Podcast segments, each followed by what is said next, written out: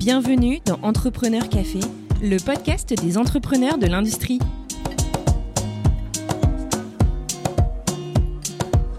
Bonjour et bienvenue dans ce nouvel épisode d'Entrepreneur Café. Moi, c'est Xavier Riquier, l'un des cofondateurs du podcast, et aujourd'hui, je vous amène à la rencontre de Alexandre Pédemonte, CEO et fondateur de Vistory, éditeur de logiciels basé notamment sur les technologies blockchain et big data. Alexandre revient avec nous sur son parcours ainsi que sur les difficultés qu'il a rencontrées en s'associant avec des amis pour créer sa société. Il revient également en détail sur le concept de son produit phare, MainChain, une plateforme de gestion de la propriété intellectuelle basée sur une blockchain privée qui accompagne l'innovation de rupture qu'on constitue l'impression 3D sur la supply chain. Bonne écoute Bonjour Alexandre et merci de nous accorder ce temps pour cet échange. Alexandre, la première question que j'aimerais te poser, c'est est-ce que tu pourrais nous, faire le fameux pitch de Vistory et nous présenter en quelques mots quelles sont vos activités? Bonjour Xavier et euh, merci beaucoup de m'accueillir sur ce blog. Donc euh, Vistory est une société d'édition logicielle. Nous sommes spécialisés dans la confiance numérique et nous avons développé un produit qui s'appelle MainChain de manière très très simplifiée, MainChain permet de téléporter en toute sécurité des pièces détachées à proximité du besoin grâce à l'impression 3D. Quand on entend pièces détachées, c'est plus pour le secteur industriel, c'est ça? Ça peut être pour le secteur industriel, mais également pour le grand public. Des pièces d'un autocuiseur en passant par un étrier de frein, même s'il y a des certifications à faire sur les pièces, aujourd'hui, la technologie de fabrication additive permet de reproduire une grande quantité de pièces détachées, quel que soit euh, le client à la fin, une personne physique ou une personne morale. La société a créé quand et compte combien de personnes? J'ai fondé Vistory en, en 2015 en France et aujourd'hui nous sommes 35 collaborateurs. Et vous êtes basé où? Alors notre siège social est basé à Vélizy-Villacoublay et historiquement j'ai démarré comme beaucoup d'entrepreneurs en mode garage dans mon appartement à Boulogne-Billancourt. D'accord, donc en région parisienne. Exactement, région parisienne et on, étend aujourd'hui notre euh, siège et, succursale sur l'ensemble du territoire, Bourges, Vannes, Toulouse. On va y venir. Donc oui, on reviendra plus en détail sur euh, Vistory, sur vos projets et ambitions. Euh, mais maintenant, ce qui m'intéresse, c'est de parler un peu de toi, Alexandre. Bah, quel est ton parcours? D'où tu viens? Et qu'est-ce qui t'a amené à créer Vistory en 2015, justement? Moi, je viens du milieu du consulting. J'ai travaillé pendant près de 20 ans dans des sociétés de services en ingénierie informatique, aujourd'hui rebaptisées ESN, entreprise de services numériques. Et ma spécialité, c'était la gestion de projets et la transformation numérique des, des industries, les grandes entreprises. J'ai travaillé essentiellement dans, dans les sphères banque, finance, assurance et industrie. Euh, c'est, euh, je dirais, une particularité quand on est euh, consultant, c'est qu'on a une capacité, du coup, c'est une carrière qui nous permet d'embrasser, de voir tout un tas de contextes clients différents. Donc j'ai évolué euh, dans un milieu où je devais vite m'adapter au contexte et problématiques de chacun de mes clients. Donc euh, quand on est dans l'assurance, dans la banque, dans le pétrolier, il n'y a pas les mêmes sujets, mais on a quand même le, fil rouge qui est la transformation numérique. Et donc euh, j'ai fait une vingtaine d'années en tant que consultant et ça, ça a juste nourri en moi en fait une envie d'être, de résoudre des problèmes, non pas que le consulting n'en résout pas, mais d'apporter des solutions à des problèmes, des solutions très concrètes. Voilà, donc je suis devenu éditeur. Et est-ce que tu avais envie de faire l'entrepreneuriat dès le départ ou est-ce que ça t'est venu au fil de, au fil de l'eau, au fil de ta carrière? Ah bah, je, dirais que j'avais une certaine fibre entrepreneuriale. Euh, j'ai fait, euh, comme beaucoup de, personnes, des, petits jobs l'été. Euh, moi, je m'occupais le week-end pour avoir un peu d'argent de poche. Et donc, j'avais un peu cette fibre de, de commerçant. Et ce que j'adore plus particulièrement, et je pense que ça a été exacerbé, ou plutôt c'est bien tombé dans de faire du consulting ou du service, c'est j'ai un sens aigu du service client. Et donc, euh, bah, je pars du principe que quand un problème rencontre sa solution, il y a un marché. Et ce que j'aime, c'est rendre service à mes clients. Donc, euh, naturellement, euh, l'édition logicielle, étant donné que je suis un grand fan de technique et de technologie, bah, ça tombait presque sous le sens. Et d'où est venue l'idée de créer Vistory? Est-ce que c'est par le biais de tes différentes expériences dans le conseil où tu as identifié ce fameux besoin ou Comment t'es venue l'idée de créer Vistory euh, je, dirais que c'est un, ensemble d'événements conjoncturels qui ont fait que j'ai eu euh, l'envie de créer Vistory. La première chose, c'est que je suis passé de consultant à ingénieur d'affaires. Donc, euh, ça m'a valu pas mal de railleries de mes collègues et pères, chefs de projet ou directeurs de projet, en me disant que j'avais vendu mon âme au diable. et, à différents, je leur dis, mais moi, je vends pas du, de la prestation de conseil, je vends de l'intégration. Donc, déjà, ça, ça mettait le, le, focus sur là où je voulais aller. Et donc, L'idée de créer Vistory, c'est la réunion d'un besoin client euh, un peu particulier d'un grand groupe pétrolier français dans lequel j'ai travaillé, avec une opportunité que j'avais, euh, puisque bah, je travaillais dans, un, dans une société d'intégration, et deux copains qui euh, pouvaient apporter des compétences euh, qui allaient compléter en fait euh, cette palette-là. Donc moi j'avais le rose casquette du commercial, un ami la casquette du directeur technique et un autre la casquette du directeur financier. L'histoire a fait que bah, je me suis retrouvé bah, tout seul en tant que commercial, voilà. Et bon, mes amis sont restés mes amis, mais a, ils ont pris tous les deux des chemins différents comme j'aime bien démarrer les choses et aller au bout des choses, bah, je suis resté euh, à bord de Vistory. C'est intéressant cette histoire. On l'entend parfois, le fait de lancer une boîte avec ses amis. Euh, au final, ça peut être euh, compliqué à gérer au niveau des relations humaines, au niveau des divergences. Comment tu l'as géré, toi? Ça a, été, compliqué ou ça s'est fait naturellement, le fait de dire finalement, je vais rester tout seul à bord? Alors, ça a été compliqué parce qu'en fait, l'erreur, et ça c'est une erreur de jeunesse, quand on se lance avec des amis, déjà, on n'a pas beaucoup d'argent. Donc, en fait, c'est du love time, euh, comme on aime dire en anglais. Donc, euh, voilà, on, se paye sur la bête, façon de parler. On travaille très, très fort le soir en extra. Et donc, euh, s'il n'y a pas d'engagement financier, en réalité, en fait, on peut moins attendre certaines choses de, de, nos, de nos collègues ou associés. Et donc, l'erreur à ne pas connaître, c'est celle de ne pas investir d'argent suffisamment pour avoir en fait une, une, certaine pression positive pour faire avancer le public. La vraie difficulté, c'est d'être clair sur ses attentes. Et en fait, euh, cette construction, cette maturité, s'acquiert avec l'expérience et le temps. Et donc, euh, il y a dix ans de ça, quand j'ai lancé pratiquement l'aventure, on n'était absolument pas mature pour le faire. La chemin faisant, euh, on fait des choix. Choisir, c'est renoncer. Et des fois, euh, bah, vaut mieux préserver une amitié euh, que de préserver un business. Et du coup, du coup la, boîte, tu l'as lancée assez jeune, c'est ça? Tu avais quoi, 25, 28 ans? C'est à peu près ça, oui. Parce que la, tout, tout, tout début, je l'ai lancé en 2013, donc j'étais indépendant. Je, sors de mon expérience de, jeune commercial euh, elle n'a pas duré longtemps, six mois, et je me mets à mon compte pour financer en fait ce projet et ce rêve qu'on avait avec trois copains. Enfin, en tout, on était trois copains à avoir ce rêve. Bah, je finance une grande partie euh, bah, fait, des besoins de l'entreprise, au travers de mon activité indépendante. Beaucoup d'amis m'ont sont moqués en disant mais t'es fou, tu es en train de mettre tous tes œufs dans, le même panier. Si je dois vendre déjà l'entreprise à quelqu'un, c'est à moi. Et donc euh, bah, j'étais suffisamment convaincu pour investir euh, beaucoup de mes sous dedans. Voilà. La, grande difficulté, c'est d'être au clair avec ses amis justement dès le début. Et euh, bah, ça, bah, je l'ai appris avec l'expérience. Comme on dit, l'expérience ne s'achète pas. Non, et, et, on va pas l'acquérir également dans des livres. Ça, c'est aussi, c'est, je dirais, euh, une sirène ou plutôt euh, une mauvaise lumière qui peut mal nous guider. Euh, des fois, c'est l'ego et penser que dans les livres, ça y est, j'ai lu trois, trois thèses sur le chocolat, je connais le goût du chocolat, il faut l'expérimenter. Et, du coup, tu disais que la jeunesse de, la, de la, création d'entreprise, c'est que tu travaillais avec un grand groupe pétrolier qui avait un besoin. Quel était ce besoin, justement? Alors, le, besoin de ce groupe était tout simple. Il avait des vieux serveurs euh, et ça fait lien avec euh, la thématique qui m'occupe aujourd'hui, qui s'appelle le maintien en conditions opérationnelles. Et donc, les, vieux serveurs informatiques euh, représentent une charge considérable de coûts pour une direction de système d'information.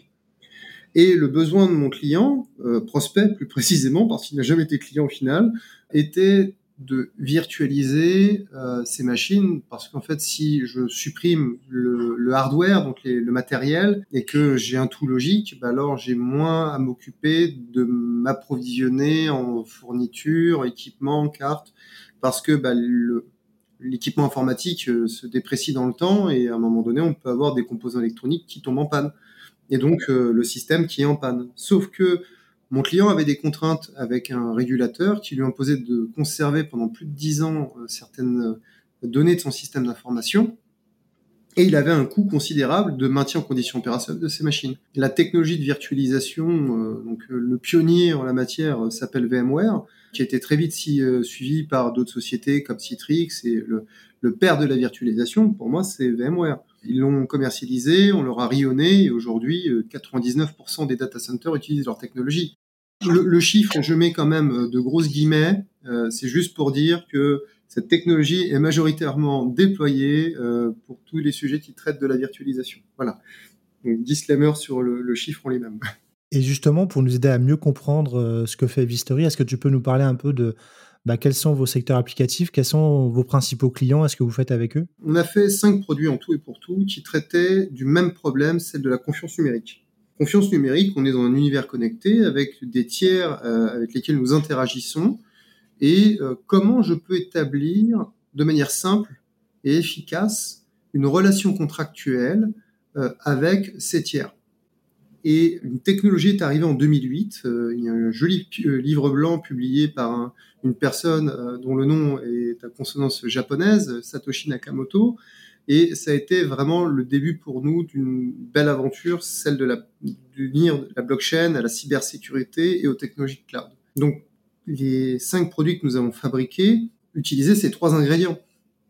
Et je dirais même c'est les trois briques de notre ADN. Et le dernier produit, c'est un peu notre quintessence parce qu'il reprend le meilleur de chacun de ces produits-là et on l'a appliqué à des problèmes d'un grand donneur d'ordre qui est le ministère des Armées, euh, ce qui va induire euh, suite notre positionnement de marché et les clients avec lesquels nous travaillons et ce que l'on appelle la BITD, la base industrielle technique de la défense. Donc là, en l'occurrence, on est dans des problématiques de euh, pièces détachées, d'approvisionnement et de maintien en conditions opérationnelles. Et donc, euh, mon client numéro un s'appelle le ministère des Armées et par porosité, les fournisseurs de premier rang du ministère deviennent potentiellement des clients pour moi. Et on a une volonté très forte de ne pas vouloir être assimilé à, des militaires parce que c'est pas parce que Microsoft vend euh, un, CD Windows, ça fait longtemps qu'ils vont plus des CD d'ailleurs, mais euh, pour l'image, au ministère des Armées, c'est pas pour autant qu'il est militaire.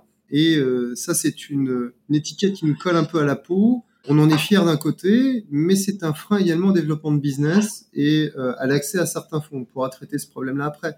Mais, euh, mais voilà. Et donc, il a été vital de se diversifier et d'être dans une innovation duale, donc à la fois civile et défense. Et donc là, 2020, c'était le lancement du produit. 2021, la consolidation de ce produit et le développement de nouveaux marchés. 2022, c'est la diversification.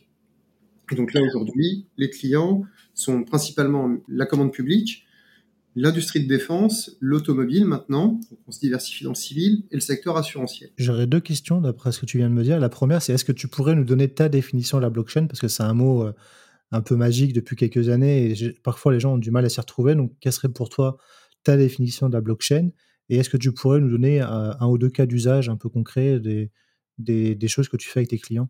Alors, une blockchain, c'est une base de données qui est partagée sur un réseau de pairs. Donc, en gros, imaginons, on a Alice, Bob et Charlie, euh, ils se partagent le bottin téléphonique. Voilà. Et on va dire, c'est le bottin des Yvelines. On est basé dans les Yvelines, voilà. Donc, euh, je partage le bottin 78, page jaune. Pas de publicité, mais c'est pour la référence. et donc, euh, ce bottin téléphonique, on va pouvoir mettre en place un processus mathématique qui fait que quand je vais ajouter une écriture dans mon registre, d'accord, dans mon bottin, eh bien, tous les trois, on va résoudre un problème mathématique ensemble. Et si on tombe tous les trois, ou la majorité tombe d'accord sur le, résultat, alors on a le droit d'écrire. Et donc, euh, pour faire le parallèle avec quelque chose qui va parler beaucoup plus au grand public, une blockchain, c'est comme le registre d'un notaire, donc le cadastre. Et donc, on tient un registre dans lequel on va écrire des choses, des transactions, entre différents tiers. L'innovation de cette blockchain, de, de, la blockchain, en fait, c'est le fait qu'il y ait une décentralisation du système d'écriture. Et donc, le système est autoporteur par nature, par essence. C'est difficile de le vulgariser comme ça, mais je pourrais pas mieux dire que c'est un bottin téléphonique dont les écritures sont validées par un principe mathématique de vérification donc ça veut dire qu'on est tous d'accord sur ce qui est écrit dessus, on sait que c'est fiable, et on sait surtout qui l'a écrit et à qui il appartient. Exactement. Et donc si on écrit des bêtises, eh bien ad vitam aeternam, elles resteront écrites dans le registre. Et donc euh, on, saura qui les a écrites. Exactement. Et, donc c'est un peu je te tiens, tu me tiens par la barbichette pour l'imager. Et, c'est ça la puissance de cet outil. Encore une fois, une blockchain est un outil. Il peut être utilisé à différentes fins. Regarde, je peux utiliser un stylo pour écrire un, un super livre ou même pour taper sur un clou le résultat sera pas forcément optimal pour la fonction marteau, mais ça peut marcher. Et donc, on peut utiliser la blockchain pour créer de la monnaie. Et donc, cette fois-ci, c'est une, c'est un nouveau système qui se crée là, et c'est l'essence même de la blockchain, c'est de concurrencer le système bancaire, mais de la même manière, c'est adaptable à des choses différentes. Et donc, on peut parler d'un cas d'usage bien concret, faire des bons à tirage limité pour fabriquer des choses. Voilà. Et donc, je peux acheter un actif comme si j'avais un droit, un titre, et ce titre-là va me permettre de dire, ben voilà, je suis propriétaire de ce titre et je vais l'exercer. L'exercer va me permettre d'imprimer une poignée de porte. Ça, c'est un cas concret. Et c'est d'ailleurs le cas qu'on utilise euh, et comment c'est la manière dont on utilise la technologie de blockchain dans le contexte que nous avons avec nos clients. Est-ce que tu peux nous expliquer un peu plus justement ce contexte? Je sais que vous l'utilisez vous pour la fabrication additive, donc entre guillemets de manière plus vulgaire l'impression 3D. Est-ce que tu peux nous expliquer un peu comment ça fonctionne justement? On va utiliser euh, ce registre comme un registre de vente et de production. Et donc, euh, c'est un journal d'événements et on va retracer tous les événements. On va avoir Alice qui euh, achète une pièce à Bob, mais qui le fait fabriquer par Charles. Voilà, pour faire vraiment simple, c'est ça. Mais en fait, toutes les opérations, donc on a quelqu'un qui possède et donc produit et le détenteur de propriété industrielle, un tiers qui va la consommer et un tiers qui va la fabriquer. Et donc, l'intérêt de tracer ça dans un registre, c'est que du coup, on va pouvoir permettre de payer Bob quand Alice lui commande des pièces et que Charles soit payé également parce que il a produit des pièces pour le compte de Bob. Voilà. Mais ça permet également d'éviter à Charles de produire des pièces dans le dos de Bob et de les revendre entre guillemets en cachette au nez à la barbe de Bob. Donc ça, c'est un cas vraiment concret de l'utilisation de la blockchain et de la même manière, on a des questions de responsabilité puisque bah là on prend des personnes, mais en réalité ce sont des personnes morales et euh, il y a une chaîne de responsabilité. Vu les clients dont tu nous as parlé, euh, le Minarm et puis les, ses fournisseurs, je suppose que les responsabilités et les types de pièces sont quand même assez critiques et donc il y a forcément un côté euh, juridique et fiabilité qui est quand même très important. E, exactement, parce qu'en fait, s'il venait arriver, Alice vient d'acheter un étrier de frein, sauf que Bob maîtrise pas sa donnée, Charles fabrique des, des, étriers de frein estampillés Bob, sauf que il, les a tunés. Bon, bah, Alice se tue. Euh, ou pire, euh, enfin, on peut pas dire que ce soit pire, mais euh, ou est estropié à vie, ça veut dire que Bob va prendre un procès et va être embêté toute sa vie. Parce que la pièce qui a été faite par Charles, qui l'a fait pour Bob, n'était pas conforme. Exactement. Et donc, on est sur des problèmes assez triviaux de, responsabilité juridique. Et là, en fait, l'intérêt de la blockchain va être d'avoir un registre immuable dont l'intégrité ne peut pas être remise en question, c'est important. Et donc, quand Charles produit les pièces de Bob, Bob peut contrôler que les pièces sont conformes au cahier des charges. Grand 1. Grand 2, il a la quantité, donc c'est le juste prix, la juste quantité. Et si jamais il y a des défauts, ça arrive dans des chaînes de production, ça peut arriver même sur nos boîtes de conserve, qu'on ait des boîtes de conserve mal, fermées ou avec des défauts de fabrication, eh bien, euh, ces pièces-là, elles peuvent pas être facturées.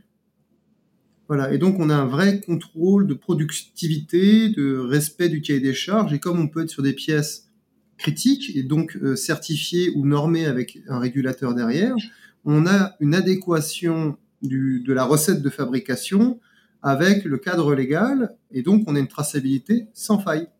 Si je reprends ton exemple d'Alice et Bob, euh, Bob étant le fabricant et Alice le, consommateur de, l'équipement, on peut imaginer dans le cas de, où Alice décide de s'acheter des, imprimantes 3D et du coup de fabriquer des pièces fournies par Bob via impression 3D, de, via le système de la blockchain, de dire bah voilà, Bob, tu peux m'envoyer tes plans euh, de la pièce que je souhaite faire, par exemple une pièce pour remplacer euh, une pièce sur une machine, et je vais la fabriquer moi-même par impression 3D, mais tu sauras que je l'ai fabriquée parce que je t'ai demandé tes plans, et du coup tu seras rétribué en fonction. C'est un peu ça?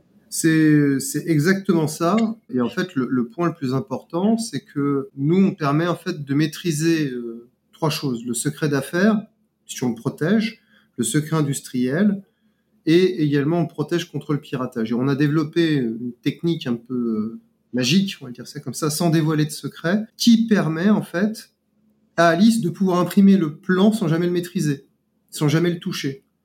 Et donc, euh, on, offre une, maîtrise complète de la donnée à notre client. Et là, en l'occurrence, euh, on a euh, en client le ministère des Armées et fournisseurs vont lui fournir des plans. Et donc, en fait, on maîtrise tout le canal de la donnée En gros, c'est-à-dire que typiquement, votre client vous dit bah voilà, moi j'ai besoin, je veux imprimer cette pièce-là. Je veux que le plan soit directement injecté dans mon, imprimante 3D pour que ça soit fait sans j'ai besoin vraiment de comprendre la technicité de la pièce, c'est ça? C'est ça. Et donc, en fait, euh, quand je le dis, aujourd'hui, on, a téléporté des pièces sur Barkhane, sur le porte-avions. Donc, on a fait la terre, on a fait la mer. Euh, on peut le faire sur ISS. J'aime bien cette, image. C'est qu'aujourd'hui, euh, un, opérateur qui va lancer une production, on lui demande pas forcément d'être dessinateur-projeteur. On lui demande pas d'avoir des compétences spécifiques en impression 3D. Le but, c'est de lui simplifier la vie.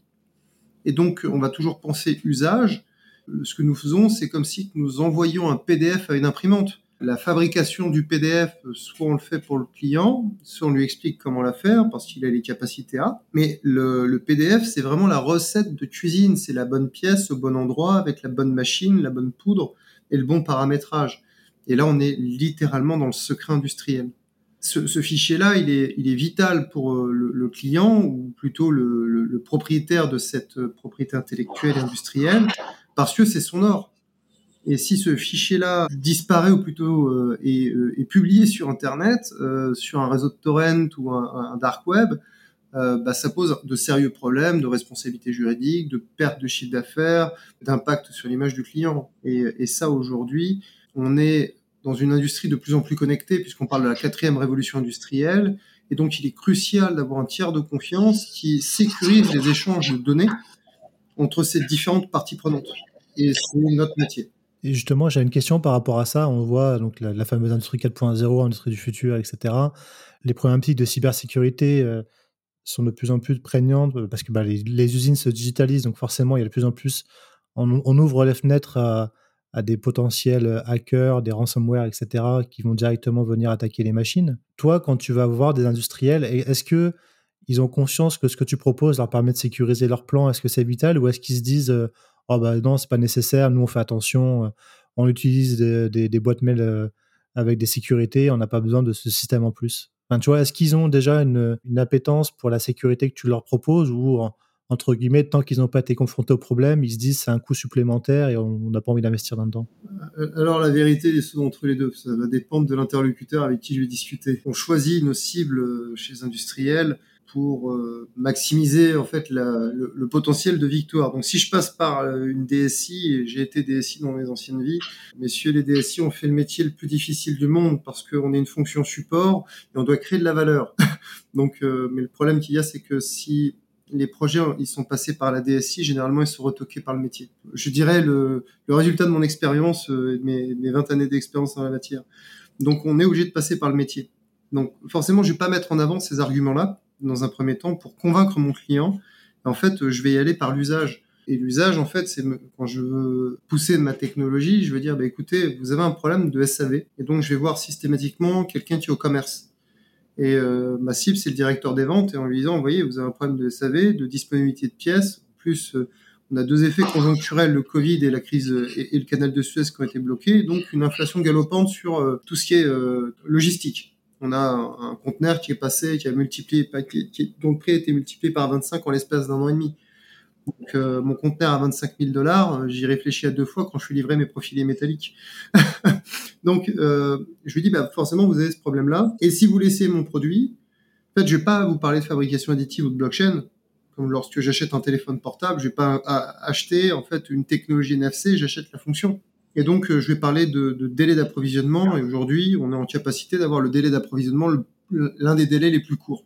On est sur trois semaines où on part d'un plan et je vous sors une pièce. On est en deux jours en capacité de dire euh, c'est faisable et donc 15 euh, jours ouvrés plus tard, euh, mon client a sa pièce on, va opposer des, lectures un peu, euh, je dirais, c'est un peu le chien de Pavlov, euh, on a des réflexes, et un industriel va avoir une, tendance naturelle à regarder la, quantité minimale de production et euh, réfléchir coût-pièce.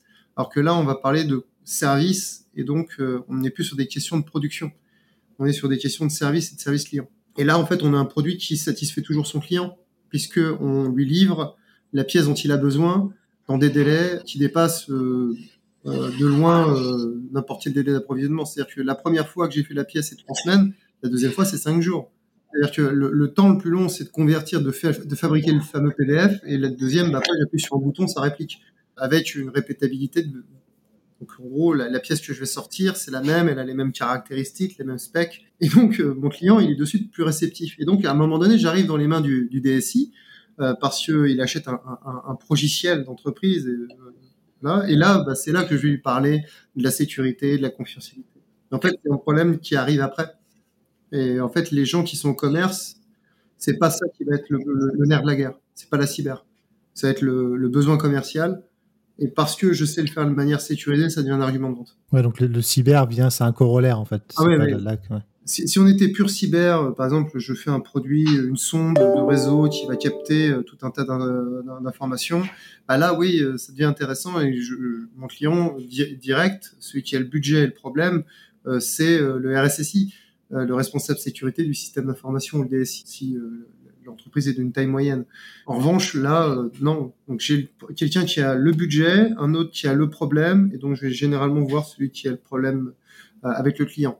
Ce sera un meilleur effet de levier pour faire une vente. Non, c'est intéressant de, parler un peu du coup de stratégie, parce qu'on se rend compte parfois qu'il y a des, startups ou même des PME qui ont une vraie compétence, mais qui ont du mal à cibler les personnes ou la stratégie à, à employer pour, euh, pour atteindre leur cible et du coup ils passent un temps fou à parler aux mauvaises personnes au sein des, des prospects quoi.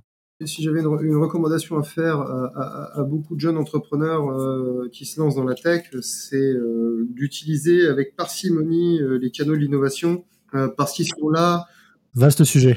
voilà, ils sont là pour pour faire une veille en fait économique et technique, mais remonter les sujets au niveau du board et, et d'avoir la, la bonne décision pour dire ok on y va, c'est faire une vente dans 36 mois avec beaucoup de facteurs de chance.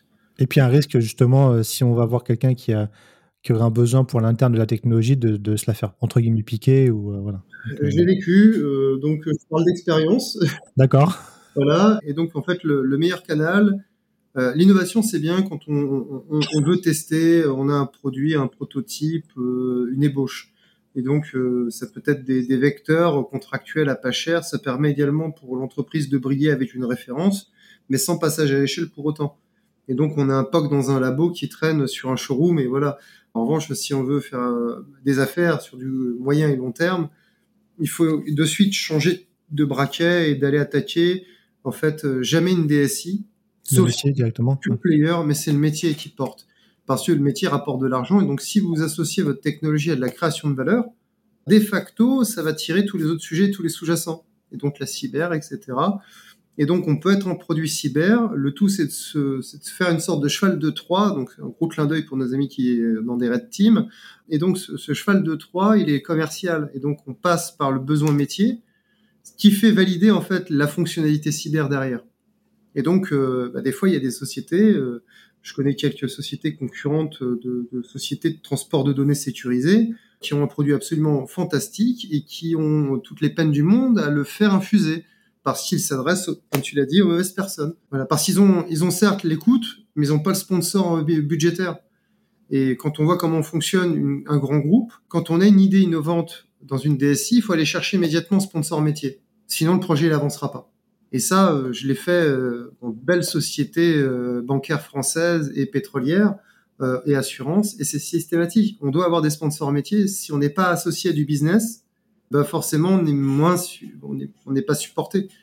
Non c'est super intéressant. Et euh, pour rebondir sur le sujet de la blockchain, donc tu nous disais la blockchain tu l'utilises bah, pour les fameux exemples qu'on a donnés avec euh, avec Bob, Alice et puis euh, etc sur la fabrication additive. Mais là il y a un sujet dont tout le monde entend parler en ce moment, c'est les fameux NFT. Est-ce que du coup toi tu t'es positionné là-dessus? Et si c'est le cas, qu'est-ce que tu peux nous en dire plus? Alors euh, oui, je voudrais juste revenir sur la blockchain. J'aime bien faire ce parallèle-là, cette dichotomie. On a Internet et on a intranet. Donc on a des blockchains publiques et on a des blockchains privées. Et euh, pour faire ce que l'on fait, euh, nous, on a fait une blockchain privée. Donc on a un intranet. Et donc avec les, les règles de gestion qui sont qui correspondent aux besoins métiers de mes clients. Ça c'est très important parce que si je mets des choses dans une blockchain publique, par essence c'est public et donc je vais pouvoir euh, mettre à mal ou mettre en risque le secret d'affaires, le secret industriel de mon client. Voilà, je ferme cette parenthèse. Et l'intérêt euh, des NFT, euh, là on voit une deuxième génération de NFT arriver. La première, en fait, c'était une sorte de carte Panini. J'aime bien faire cette image-là, avec des propriétés de rareté ou des attributs qui vont faire que ma carte, elle, est, elle vaut plus d'argent ou elle est plus rare que d'autres. Et donc, on a un produit hautement spéculatif. Et ce que j'aime beaucoup avec l'art, euh, c'est que c'est un marché qui euh, a beaucoup de similarité avec le marché des actions, donc le marché primaire en plus. Donc la rareté fait la valeur et donc je peux spéculer dessus et donc créer des, un marché secondaire et ensuite d'autres outils sur lesquels on peut s'amuser. Donc c'est un grand, grand, grand casino je, sens de suite les patates pourries et pommes de terre, enfin les tomates pourries que mes copains vont jeter. Mais c'est une sorte de grand casino parce que quand je fais de l'option binaire et que je fais du scalping, pour beaucoup, 90% des profanes qui vont faire ça, c'est du casino. Et 10% de professionnels, c'est un métier. voilà. Et c'est pour ça qu'il y a beaucoup de personnes qui s'enrichissent sur euh, les, gens qui rentrent dans le casino. Le casino gagne toujours. Et donc, faut euh, ceux qui, ce que j'assimile moi aux professionnels dans le casino, c'est ceux qui savent compter les cartes au blackjack. donc, euh, donc voilà. Et ça, c'est un métier de trader. Et c'est un métier extrêmement complexe. L'intérêt de ce produit spéculatif, c'est qu'il, en fait, ce que je trouve fantastique, et je fais le lien immédiatement avec les métavers, c'est que les NFT sont un moyen de créer de la rareté, et donc de rajouter une dimension financière dans un monde virtuel. Est-ce que tu peux donner ta définition justement des NFT Alors les NFT, c'est un... On va parler d'un contrat qui ne peut pas être sécable. Je ne peux pas le couper en petits morceaux, ce contrat, et le, répartir sur plusieurs personnes. Donc le contrat, il est détenu dans son entièreté par un tiers, personne physique ou morale. Et à ce contrat, je peux y adjoindre une œuvre d'art, un GIF, si on veut, euh, donc euh, ces petites images animées euh, qu'on utilise sur toutes les messageries et chat, et outils de chat.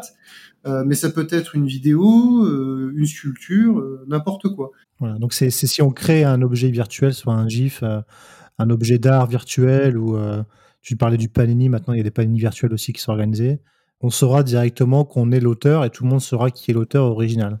Et donc euh, l'intérêt également, c'est que je peux créer de la rareté euh, de manière, alors le terme artificiel est galvaudé, mais je peux créer de la rareté. Donc on peut avoir des séries de dessins, mais des séries de contrats euh, limités. Je vais prendre un exemple. on pourrait très bien imaginer un contrat, donc un titre qui me donne accès à de la puissance de calcul.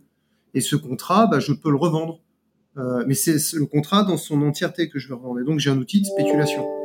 Donc j'ai un produit euh, liquide immobilier.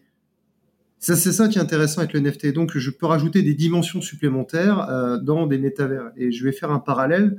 Je suis un grand fan de jeux vidéo. Il y en a un que j'aime particulièrement. C'est un jeu euh, basé sur Heroic Fantasy, Donjons et Dragons. Et on a des systèmes d'hôtels de vente. donc en fait, c'est comme si j'avais un Christie's ou un Sotheby's à l'intérieur du, jeu vidéo et donc un système financier avec des outils de spéculation. Et il se trouve que je peux acheter euh, des montures, euh, donc je peux avoir un super poney avec des ailes euh, et des couleurs absolument chatoyantes, c'est génial. Et bah, ça aujourd'hui, bah, des gens l'achètent contre des euros sonnants et trébuchants. Et donc on peut parfaitement dire que la, monture que j'ai achetée qui me permet d'aller peut-être plus vite ou de manière plus stylée dans mon jeu vidéo, bah, ça c'est un NFT. Je suis l'unique propriétaire de cette série limitée. Et donc l'intérêt du NFT, c'est qu'on a un actif, un contrat, avec lequel je peux y adjoindre un objet, qui soit euh, de l'art ou euh, une fonctionnalité, comme je parlais de puissance de calcul, que je vais pouvoir acheter, consommer, si euh, le, contrat me le permet, et de le céder. Et donc, parce qu'il a en plus des attributs de rareté, là on est dans l'art, eh bien, je vais pouvoir spéculer également sur ces sujets-là. Et donc, en fait, c'est, ça ajoute une dimension supplémentaire à cette économie de finance. Donc on faisait déjà euh, de la finance euh, avec des euros, des dollars, des matières premières. On l'a rajouté avec les crypto-monnaies, qui sont en fait des, monnaies, hein, ni plus ni moins, euh, dont l'étalon, en réalité, ce n'est pas l'or, mais c'est plutôt l'énergie. On va le voir comme ça. Et là, le fait de le faire avec des NFT, c'est-à-dire que je fais également une nouvelle bourse, un nouveau Dow Jones ou un nouveau Euronext, avec des objets artistiques, utilitaires et autres. Et donc, je pourrais très bien imaginer une location de voiture ou un achat de véhicule avec des NFT. Et donc, c'est le titre qui me donne le droit et l'accès. Imaginons une clé connectée avec un, contrat. Et quand je suis le titulaire du contrat, j'ai le droit d'ouvrir ma voiture. Et du coup, vous, Vistoré, vous vous placez comment par rapport à cette révolution des NFT Le slogan de mon entreprise, c'est Building Bridges. C'est construire des ponts. Quels ponts? Des ponts technologiques. Et là, ce que nous allons faire très prochainement, on va faire une belle première, c'est on va créer un pont entre l'univers des NFT et le monde réel donc avec des objets d'art qu'on va pouvoir fabriquer en série limitée. Et donc on va avoir un actif tangible, une œuvre d'art que je vais imprimer avec un numéro de série, et un actif intangible que je pourrais mettre dans un univers virtuel type mon métavers ou ma salle d'attente virtuelle dans ma réunion en visio. Donc, si, si, je, si je prends un exemple concret, imaginons qu'il y a un artiste qui crée une sculpture euh, digitale. Donc, il a créé une structure digitale donc il est, il l'a créé avec un NFT, c'est-à-dire qu'elle est tracée, on sait que c'est lui l'auteur. Il pourra la vendre avec des gens qui auront la possibilité de la remettre dans leur propre métaverse, donc dans un monde virtuel, comme, tu dis, d'accrocher euh, cette œuvre d'art. Si dans, le, dans leur métaverse, ils ont un cabinet, je sais pas moi, de, d'ophtalmologie, de le mettre dans la salle d'attente et de dire tiens, j'ai une sculpture, euh, mais également la possibilité de le vendre à des gens qui auront à la fois la version NFT de, cette œuvre d'art, mais ils pourront la, physiquement la, posséder en passant par toi pour pouvoir euh, l'imprimer. C'est cela, et c'est ça que nous rendons possible. Et donc, euh, il y a l'intérêt d'une blockchain, c'est qu'on ne ment pas dedans, premier point, et surtout, il y a le caractère obsessionnel de l'exécution du contrat. Et donc, ça veut dire que l'ayant droit, l'artiste, euh, se retrouvera payé en fait euh, de l'usage de son œuvre. Et là, ce qui est intéressant avec ce système-là, je vais prendre un système classique de vente aux enchères, et je vais prendre un, artiste que j'aime bien, euh, Banksy. il a fait une vente aux enchères, je ne sais plus si c'était Sotheby's ou Christie's, et en fait, sur cette vente aux enchères, il se passe quoi? Ben, En fait, la maison de vente, donc le commissaire-priseur, il va gagner de l'argent, sur la première vente. Et Banksy va, va, en gagner. Mais après, quand il y a la deuxième vente et la troisième vente, Banksy gagne plus d'argent dessus. Bah, l'intérêt avec le NFT, c'est qu'on peut garder une sorte de fil rouge et donc de permettre également à l'artiste de gagner toujours de l'argent, même sur les prochaines ventes. Oui, c'est-à-dire que si moi j'achète l'œuvre, si je la revends, on saura que l'auteur original de cette euh, œuvre est euh, l'artiste A, et l'artiste A pourra toucher quelque chose dessus. Exactement. Et donc, on a un outil euh, spéculatif et on double ses capacités de spéculation puisqu'il y a l'actif euh, matériel, l'autre immatériel. Et donc, euh, si on est sur un bon attirage limité, j'aime bien donner cette image-là, on prend une sculpture, une compression de César, elle est en série limitée, cette compression, et bah, j'en ai que trois. Je suis le titulaire de l'ensemble, je vais utiliser pour mes, à mes fins personnelles un tirage, donc il me reste deux. Je utilise le deuxième je le brise, que vaut le dernier? Plus cher que les deux autres. évidemment. Et donc, euh, et ça, c'est ça que je trouve euh, fantastique euh, dans cet outil-là, parce que ça devient un outil à la fois de diversification pour les artistes, et donc c'est une, une, nouvelle scène qui permet de les faire se connaître du grand public, mais également qui permet en fait d'assurer, comme une SACEM le fait, une distribution, une juste distribution des droits. Un autre exemple du NFT, imaginons le principe de Spotify sur les NFT. Eh bien, là, les grands majors, ils ont plus ils ont, ils ont bien ils ont bien à se tenir parce qu'en réalité, c'est un pivotement du marché musical qui est en train de s'opérer. Et demain, il est très probable d'avoir en fait des maisons d'édition ou carrément des artistes qui vont publier leurs œuvres sur des réseaux de blockchain avec le NFT derrière. Et donc la rétribution de l'artiste, bah, aujourd'hui, euh, c'est un peu ce qu'on peut observer dans la, dans, la chaîne euh, de l'élevage, et je vais prendre une filière que j'ai bien connue, c'est celle du lait. L'agriculteur, il gagne rien. C'est la centrale d'achat et de distribution qui gagne beaucoup d'argent. Et donc bah là, il y a une inversion, et euh, juste cette fois-ci, du revenu, parce que c'est l'artiste qui doit quand même gagner, c'est lui qui produit, qui prend tous les risques. Comment serait fixé le, le prix du NFT C'est l'artiste qui fixerait ou ça serait dépendamment du marché? Bah, ça serait lui qui fixerait le prix de vente marché premier. Euh, après, euh, le prix de vente du second marché, c'est spéculatif. Mais euh, admettons, on se met sur un marché euh, illimité d'écoute. Euh, eh bien, en fait, à chaque fois que je vais écouter quelque chose, je vais pouvoir rétribuer l'ayant droit d'une fraction. Il y a un intermédiaire qui va prendre une cote part. Et l'intérêt de la blockchain, c'est que bah, là, c'est l'ayant droit qui publie et qui écrit son smart contract. Et donc, c'est lui qui écrit et qui rédige les règles de jeu. Dans cet exemple-là, les, les grandes majors comme Sony et autres euh, sont en grand danger. Bah, euh, L'innovation, et là, Schumpeter, il y, y, y, a une partie où on va détruire et une autre on crée de la valeur. Et donc euh, là, on va peut-être tout simplement déplacer le curseur ou plutôt shifter la grille de lecture et remettre le pouvoir là où il devrait être. Non, c'est très intéressant. Alexandre, on, arrive à la fin de, notre entretien. J'aurais deux questions restantes pour toi. La première, c'est on a bien compris déjà que tu as, un grand projet qui arrive là avec les NFT, mais est-ce qu'il y a d'autres projets ou, en cours euh, Quels sont les projets de, de Vistory à venir? C'est ma première question. Et puis ma deuxième question, ça serait bah, si tu avais un conseil à donner à des jeunes entrepreneurs qui souhaiteraient se lancer mais qui n'ont pas forcément l'école d'entrepreneuriat, quel serait ce conseil? Je vais répondre à la première question. Les, sujets sur lesquels nous, allons euh, très vite évoluer sur 2022, bah, c'est forcément l'automobile et les assurances, euh, puisqu'on a, on apporte une, valeur ajoutée. Euh, si je permets de réduire les implications financières des assurances pertes d'exploitation et bris de machine, on fait une pierre deux coups. On résout le problème de l'assureur, on lui réduit le chèque qui doit sortir, mais surtout, on résout avant tout le problème de l'industriel qui, lui, a son outil de production immobilisé. Imaginons un agriculteur avec une moissonneuse-batteuse euh, en panne, sa moisson, elle va pas attendre trois semaines. Donc, il doit être euh, dépanné vite. Et ça, euh, c'est une, aiguille, une épine dans le pied qu'on va retirer de, de nos clients. dans les projets à moyen terme, on a l'impression 3D béton, et là, euh, il y, a, un impact RSE extrêmement fort et ça me tient à cœur de donner ou donner des capacités d'avoir un toit pas cher au-dessus de la tête des gens. Parce que je suis convaincu d'une chose, c'est que le dénominateur commun de beaucoup de, malheurs, c'est la pauvreté. Et si on a, euh, et ça c'est Maslow, hein, si on a déjà un toit au-dessus de la tête et que demain on donne, on donne un steak, euh, on a plus de temps pour se développer personnellement et d'être de bons humains. mais ça c'est ma vision à moi. Et donc, euh, je suis très très euh, enthousiaste à l'idée de pouvoir faire de la construction 3D béton aux normes. ça, c'est ça qu'on va faire en 2022, 2023. Et 2023-2024, on a entamé euh, le travail. C'est l'impression 3D en orbite, donc en orbite basse, donc typiquement dans la station spatiale internationale sky is, the limit, comme on dit chez les Anglais, ou chez les Français, euh, vise la Lune, au pire, si tu te loupes, tu tombes dans les étoiles. Et euh, le, spatial est un domaine qui m'a toujours passionné depuis tout petit. Donc voilà, on est référencé à l'ESA et on a entamé euh, les, les démarches pour trouver l'imprimante 3D, en fait, compatible avec ISS.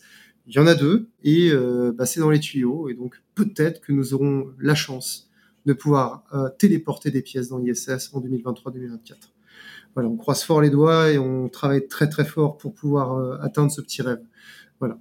Donc ça, c'était pour la première question. Et puis bah, pour la seconde, les conseils que je vais donner à, beaucoup d'entrepreneurs, c'est euh, parler de votre idée, vendez-la à un maximum de personnes et ayez un maximum d'avis éclairés. Euh, alors c'est sûr que euh, on est une boîte de tech, euh, ça va être difficile d'en parler ou de, de, se dire ok, mon ami coiffeuse ou boulanger va savoir m'aider, mais des fois c'est utile Le, parce que beaucoup de jeunes entrepreneurs se disent oulala, là là, faut que je protège mon idée. Si vous avez une idée, vous avez au moins quatre personnes qui l'ont eu au même moment que vous dans le monde, statistiquement. Donc avant de se lancer dans un projet entrepreneuriat, c'est de tester son marché et il faut le tester avec les moyens du bord. Vous pouvez avoir le meilleur business plan du monde, la meilleure stratégie du monde, le marché, il a toujours raison. Et donc, euh, si le marché il veut pas de votre produit, eh bien, veut dire que vous faites fausse route et donc faut revoir votre copie. Et enfin, beaucoup d'entrepreneurs ont les chimères des startup nation, euh, euh, des levées de fonds records. Euh, ça revient à gagner à l'euro million. Il y a beaucoup d'appelés, il y a extrêmement peu d'élus. C'est un parcours difficile euh, que de lever des fonds. Il y a beaucoup de fonds, oui, mais euh, lever des fonds, pourquoi faire? Et donc, faut bien expliquer pourquoi on veut lever des fonds et avoir, euh, parce qu'on est dans un dans une économie très conservatrice en France, où on a beau dire ce que l'on veut, les chiffres sont là. On est extrêmement conservateur dans notre politique d'investissement. Et donc, euh, pour maximiser les chances, et ça, euh, je dirais, c'est le prisme de certains fonds que j'ai pu euh, côtoyer, ils vont demander toujours une preuve de marché, une preuve de validation de marché. C'est ce que tu disais tout à l'heure par rapport à la difficulté que tu as pu avoir du coup avec le fait d'être tagué entre guillemets start-up pour la défense. Ah oui, bah, parce qu'en fait là, certaines vont avoir une éthique ou plutôt des règles déontologiques. Je ne peux pas investir dans les boîtes qui fabriquent des la armes. La compliance qui est en pleine boom. Voilà, et, et en plus on a une taxonomie en France qui est pas très compétitive avec ce que l'on peut avoir outre-Manche ou outre-Atlantique.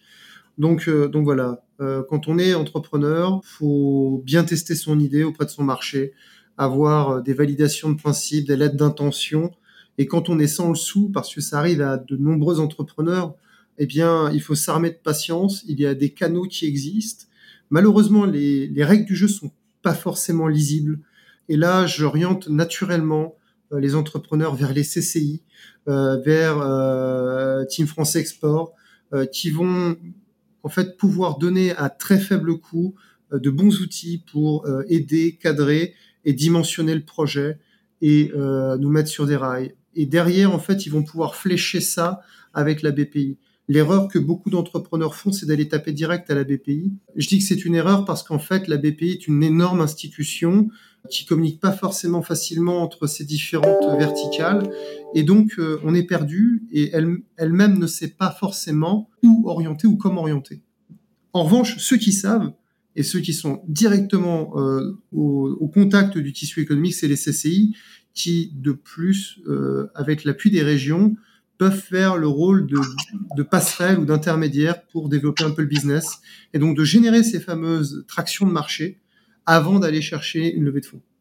Donc euh, voilà, je préfère, vous voulez gagner du temps, passer par une CCI, ils sont là pour ça. Bah, merci beaucoup Alexandre pour ces précieux conseils et puis pour avoir partagé toutes ces infos à, propos de toi et puis de, de Vistory et je te souhaite euh, plein de succès pour les projet euh, très excitant à venir entre les NFNT et l'espace, euh, il y a quand même de quoi faire.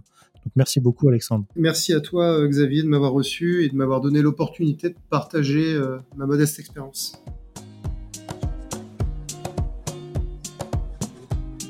Et voilà, merci à tous de nous avoir écoutés jusqu'au bout. J'ai été ravi de vous faire partager ce moment avec cet entrepreneur très inspirant. N'hésitez pas à nous soutenir et laisser vos commentaires sur nos réseaux sociaux LinkedIn, Twitter et Instagram, ou bien encore nous laisser 5 étoiles et un avis sur Apple Podcast. Nous vous donnons rendez-vous jeudi prochain pour le prochain épisode de nos podcasts. À jeudi!